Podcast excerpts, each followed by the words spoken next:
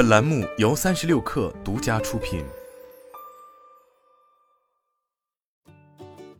本文来自新浪科技。当地时间周二，美国最高法院法官对于是否要推翻庇护科技公司的两百三十条款表示了犹豫。美国通信规范法两百三十条款显示，互联网平台被赋予法律豁免权，对于其网站上几乎所有第三方内容免责，这使得美国科技公司不必为用户发布的内容承担责任。此外，该条款规定了公司审核平台上内容的方式。在对焦点案件当萨雷斯诉谷歌案作出判决时，持不同立场的法官对于打破两百三十条款设定的微妙平衡表示了担忧。不过，一些法官认为，缩小对这一条款的法律解释可能在某些情况下是有意义的。这起案件是由在二零一五年巴黎恐怖袭击事件中遇难的一名美国人的家属提起的。原告方称，谷歌通过子公司 YouTube 协助和教唆恐怖组织 ISIS。通过其推荐算法推荐来自 ISIS 的视频，违反了反恐相关的法律。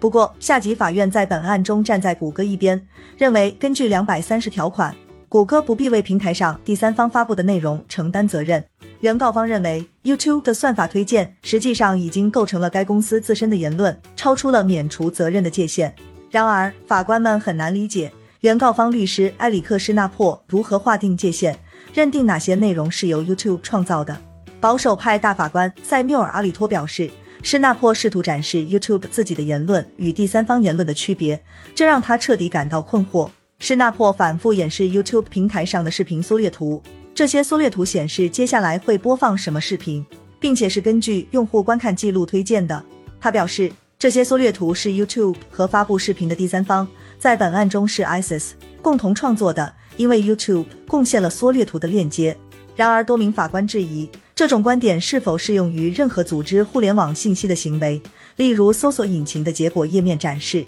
他们担心过于宽泛的法律解释可能会造成法庭无法预测的深远影响。保守派大法官布雷特·卡瓦诺指出，自上世纪九十年代两百三十条款生效以来，法庭一直在运用这一条款，而彻底修改对该条款的法律解释将造成巨大的经济后果，影响许多企业及其员工、消费者和投资者。他认为。如果国会认为应该改变现状，那么这是国会可以考虑的重要关切。但最高法院没有能力来做这件事。保守派大法官克拉伦斯·托马斯曾公开撰文称，最高法院应该根据两百三十条款受理案件，但他也对原告方的立场持怀疑态度。他表示，YouTube 使用相同的算法向用户推荐感兴趣的视频，无论是美食视频还是来自 ISIS 的视频。他表示，这些只是建议，而非确定性的推荐。我不能理解，对你已经表示感兴趣的事情提出中立的建议，为什么算是帮助和教唆行为？与此同时，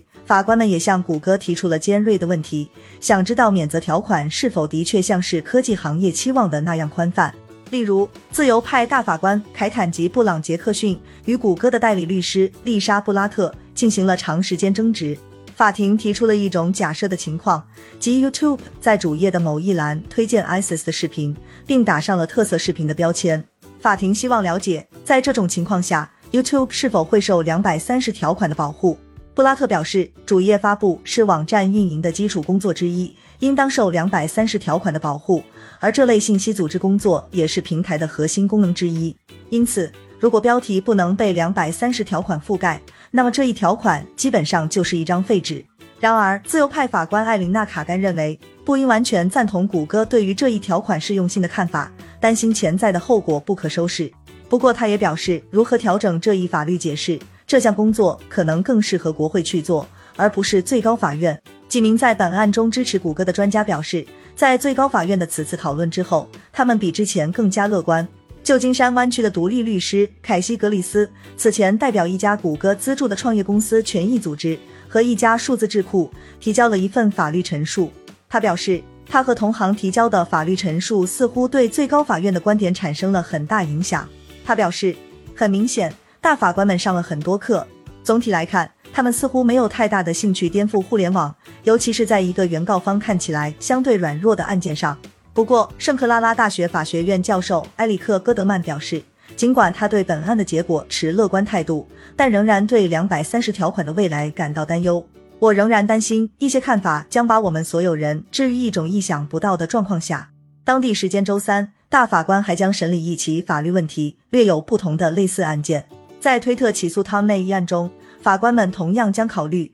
是否应当根据反恐法要求推特就协助和教唆行为承担责任。本案的焦点是，推特已经决定定期删除涉及恐怖主义的内容，这是否意味着推特知道平台上存在此类信息，并应当对其采取更积极的行动？